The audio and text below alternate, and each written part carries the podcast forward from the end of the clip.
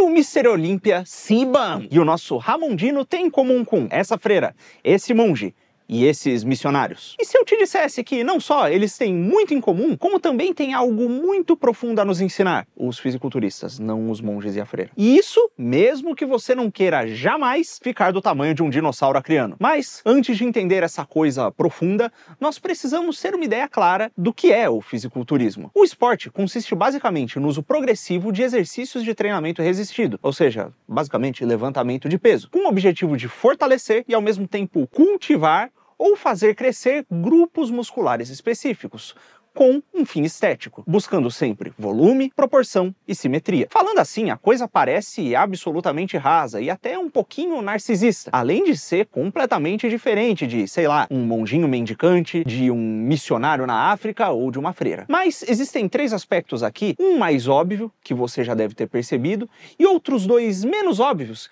que aproximam e muito o atleta de fisiculturismo dessas figuras que parecem tão diferentes dele, e que dão aqui todo o princípio do que nós, não marombas, podemos aprender com os marombas. O primeiro e mais óbvio é a sese e os sacrifícios. Para se manter crescendo, um fisiculturista precisa comer muito, em uma quantidade maior do que lhe seria natural ou mesmo confortável, para atingir as calorias e macronutrientes necessários para o seu desenvolvimento físico. E quando, para além de crescer, o cara quer diminuir a quantidade de gordura para ficar aesthetic, mesmo treinando pesado e fazendo um esforço enorme, ele precisa cortar calorias. E normalmente as calorias que vêm do macronutriente que seria a sua principal fonte de energia, os carboidratos. Ao invés de simplesmente comer o que ele gosta ou o que o seu corpo naturalmente pede, o atleta come o que ele precisa para atingir os seus objetivos específicos. Porque aqui o alimento é utilizado como um mero meio para atingir um fim. E o religioso, ascético, tem uma relação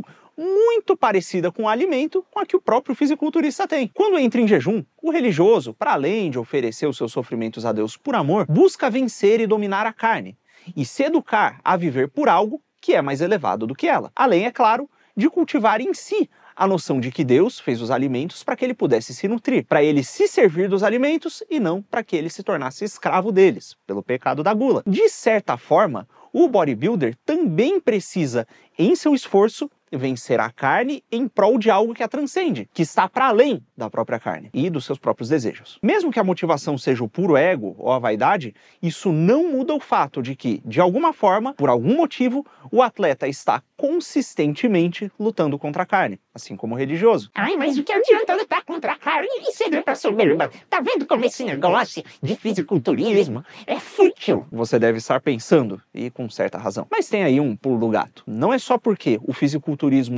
pode ser motivado por orgulho, que significa que ele sempre vai ser. E não é só porque as práticas ascéticas nascem num ambiente religioso que significa que elas vão ser sempre motivadas pela religião. Digo isso porque, ironicamente, existem também vários religiosos que, fazendo obras de misericórdia, dando esmola, fazendo jejum, também o fazem pelos motivos errados. E isso não é de hoje não. Nos evangelhos o próprio Cristo já disse: "Quando jejuardes, não vos mostreis contristados como os hipócritas, porque desfiguram o rosto com o fim de parecer aos homens que jejuam". E nesse sentido, um religioso que jejua e sacrifica seus bens, o fruto dos seus trabalhos, dando esmola aos outros por vaidade, não é assim tão diferente do bodybuilder que se exercita motivado por esse mesmo pecado, não é? E digo mais, esse mesmo religioso provavelmente está sendo muito pior do que o fisiculturista, que se esforça para competir e materialmente sustentar sua família, por amor, utilizando o esporte e esse desenvolvimento estético também como um meio para atingir um fim ainda maior, que é servir a sua própria família. Você mesmo em sua vida, especialmente se for um pouquinho mais velho e mais experiente, já deve ter sentido na pele a diferença entre se esforçar e trabalhar por necessidade e para prover a sua família e ou glorificar a Deus, versus se esforçar para parecer bonito aos olhos dos outros e encher o bolso e comprar quinquilharia. O ato material em si, o trabalho, é mais ou menos o mesmo, mas todo o resto é absolutamente diferente. No segundo caso, depois que a euforia das conquistas materiais passa, tudo aquilo parece vazio. E no primeiro, bom, no primeiro parece estar tudo sempre bem alinhado a um propósito maior. Até porque tá mesmo. E é aí que entram os outros aspectos menos óbvios e mais profundos dessa nossa discussão aqui. O primeiro deles é que existe um motivo pelo qual as pessoas gostam de ver competições como o Mister Olímpia. E esse motivo é o mesmo pelo qual as pessoas gostam de ver, sei lá, as finais de um campeonato de futebol, as lutas pelo cinturão no MMA e, sei lá, compilações de vídeos ultra satisfatórios, feito esse aqui. Pensa aí um pouco. O quão decepcionado você ficaria se na final da Libertadores, ao invés dos dois times jogarem ao máximo de suas capacidades, os jogadores estivessem, sei lá, cansados, desanimados, correndo devagar, e um dos goleiros estivesse tendo uma crise existencial, achando que nada tem sentido, que a vida não vale a pena e ficasse lá parado sem nem se esforçar para defender o gol. Ou se durante uma luta pelo cinturão dos pesos pesados, um lutador que está prestes a nocautear o seu adversário antes de acertar o soco virasse um completo pacifista, desse as costas pro oponente e fosse embora entregando a luta. Essas situações seriam frustrantes, até mesmo se você estivesse torcendo para o time que se beneficiou do nilismo do goleiro ou para o lutador que se beneficiou do pacifismo do seu adversário. É a famosa sensação do, me perdoem a linguagem, coito interrompido. Isso acontece porque há no ser humano um desejo por perfeição. Nós gostamos de ver as coisas realizadas em sua plenitude, segundo o seu propósito. Dá satisfação ver um atleta dando o seu melhor e realizando o máximo que um corpo humano pode realizar. Dá satisfação ver, sei lá, o time-lapse de uma macieira crescendo e dando frutos. Da mesma forma que também dá aflição ver uma árvore sendo morta no meio do seu desenvolvimento e um atleta lesionado se aposentando antes da hora. E bom, assim como uma macieira tem uma forma, um fim e uma perfeição diferente de por exemplo, a perfeição de uma mangueira. Não, não essa mangueira. Também não essa. Isso, essa.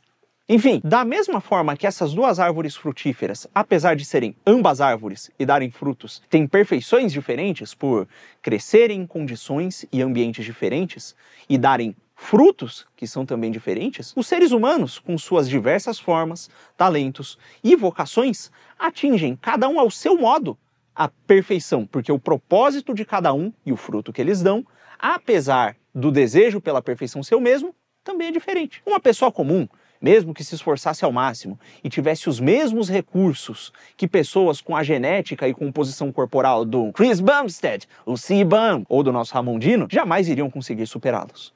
Porque, bom, esses fisiculturistas é como se eles tivessem nascido para construir músculos. Da mesma forma, também seria muito difícil um jogador qualquer que tivesse crescido nos tempos do Pelé, mesmo se esforçando tanto quanto o Pelé se esforçou, seria difícil para ele superar o Pelé. Trazendo o conceito para o cotidiano, você já deve ter conhecido professores, por exemplo, que com sua paciência e didática parece que nasceram para ensinar. Já deve ter conhecido mecânicos que entendem tudo sobre mecânicas e amam, sei lá, otimizar um motor, colocar uma máquina para funcionar e parece que nasceram para aquele ofício. Ou mães e pais que, independente de suas profissões, se completam e se realizam cuidando de seus filhos. Da mesma forma que ver algo realizado em sua máxima potência e ver esses diversos exemplos de perfeição em suas áreas nos inspira, quando nós achamos os caminhos para a realização das nossas próprias perfeições, nós também nos sentimos bem. E quando nós desperdiçamos ou deixamos passar alguns dos nossos talentos e dons, nos sentimos frustrados. Citando aqui novamente o Evangelho, a quem muito foi dado, muito será exigido. E a quem muito foi confiado, muito mais será pedido. E tem também o servo, que na parábola dos talentos, é, quando enterra os dons que recebeu e não os usa, é descartado como um servo inútil. E olha que você não precisa nem chegar na cobrança de Deus ou acreditar num julgamento divino para sentir os efeitos desses desperdícios. Todo mundo aí já deve ter passado por uma situação em que a sua própria consciência te cobrou de estar tá desperdiçando um dom que você tem. No caso de estar tá desperdiçando por vontade própria, né? Agora, voltando ao fisiculturismo e fazendo novamente um paralelo com a ascese religiosa. Nem todo mundo é um fisiculturista ou quer ser, mas ao olhar o quanto um atleta consegue se desenvolver, por contraste, se percebe o quanto você está deixando de se desenvolver fisicamente, dentro das suas possibilidades. Nem todos precisamos ou devemos ficar no shape, mas todos nós temos corpos, e os nossos corpos e sua aparência fazem parte de quem nós somos e da forma como nós interagimos com o mundo e com o próximo. Quando você vai, sei lá, sair por aí representando, por exemplo, uma empresa como vendedor, você veste uma camisa que indica pela aparência que você representa a empresa que você representa. Um cristão anda por aí representando a igreja e o próprio Cristo e tenta demonstrar por suas ações, palavras e também pela sua aparência a grandeza de Deus na sua vida cotidiana. Além disso, se seu corpo está saudável, bem cuidado, muitas atividades, às vezes até espirituais, se tornam muito mais fáceis de serem desempenhadas. O atleta aqui não é um exemplo a ser seguido à risca, mas é um lembrete de como é importante cuidar do próprio físico e uma inspiração, um vislumbre do quão longe o corpo humano pode chegar quando levado ao seu limite. Mais ou menos do mesmo jeito, nem todo cristão é um asceta extremo que se isola na clausura para passar a vida toda em jejum e oração, querendo cada vez mais viver menos pelo pão material e mais da palavra que vem de Deus. Mas a existência desses ascetas e a sua dedicação serve como um exemplo para lembrar o cristão que, em sua vida, ele deve sempre dedicar o que faz a Deus. Da mesma forma, não sendo a maior parte dos homens filósofos, muitos aprendem com os ensinamentos descobertos por aqueles que se dedicam completamente à filosofia e conseguem até mesmo aplicar algumas dessas coisas nas suas vidas. Enfim, Acho que deu para entender a ideia, né? E aqui que tá toda a beleza da coisa. Inspirados pelos bons exemplos da sabedoria do filósofo, da ascese do religioso e do empenho do fisiculturista, você pode olhar para a sua vida, para os seus deveres, seus talentos, o seu tempo e os seus meios de ação e, assim como um bodybuilder, planejar uma dieta, planejar um plano de estudos, de treino e de desenvolvimento profissional e espiritual que seja o melhor que você consegue fazer dentro das suas limitações e de acordo com seus deveres e com a pessoa que você deve se tornar. Aprendendo com o melhor que cada um desses grandes exemplos tem oferecer. Existe sim por falta de autoconhecimento e de atenção, uma possibilidade da pessoa né, querer tratar a estética do bodybuilder como um padrão e viver assim eternamente insatisfeita consigo mesmo. Assim como há também a possibilidade de um sujeito muito empolgadinho achar que a ascese extrema ou a vida de um missionário é para todo mundo e sempre, se mantendo em comparação com eles, se sentir inadequado ou achar que todos os outros são inadequados por não seguirem à risca esses exemplos. Mas esse problema não vem da existência dos bodybuilders, dos ascetas e dos missionários, e sim da falta de conhecimento e de reflexão acerca de si, das próprias circunstâncias e do seu próprio propósito. A existência do bom, do bem, a existência das virtudes não é a causa do mal e do vício, mas sim um remédio para combatê-lo. Você não é o Siban, não é o Aristóteles, não é Santo Tomás de Aquino, não é o C.S. Lewis, assim como o próprio Aristóteles não era o Ramondino ou o Siban. Mas, assim como o Siban é o Siban e o Aristóteles é o Aristóteles, você é você e pode aprender com eles. Já dizia o apóstolo Paulo: Ouvide todos os mestres e ficai com o que é bom, né? E você, sendo você, pode beber do melhor que cada uma dessas figuras tem a ensinar e, movido pelo desejo de perfeição, se concentrar em encontrar dentro dos seus talentos, limitações, aspirações, no seu dia a dia, qual é a perfeição que você tem de se esforçar em realizar. E é claro, se você for religioso, tendo como fim último não a autorrealização material, mas o crescimento espiritual e a realização da vontade de Deus na sua vida com a ajuda dele. Facilita, né? E talvez, quem sabe, assim sendo, conseguir também se tornar um exemplo positivo ao próximo, sendo a luz na escuridão e o sal da terra como indica Nosso Senhor. Ou você pode focar nos potenciais males que cada uma dessas figuras grandes e proeminentes e bem-sucedidas pode gerar, reclamar o dia inteiro e passar a sua vida inteira tentando destruir o bem, porque o bem te faz lembrar do mal que há em você e aí você fica todo chateado e neurótico. É, tem maluco para tudo, né? É isso. Cortou?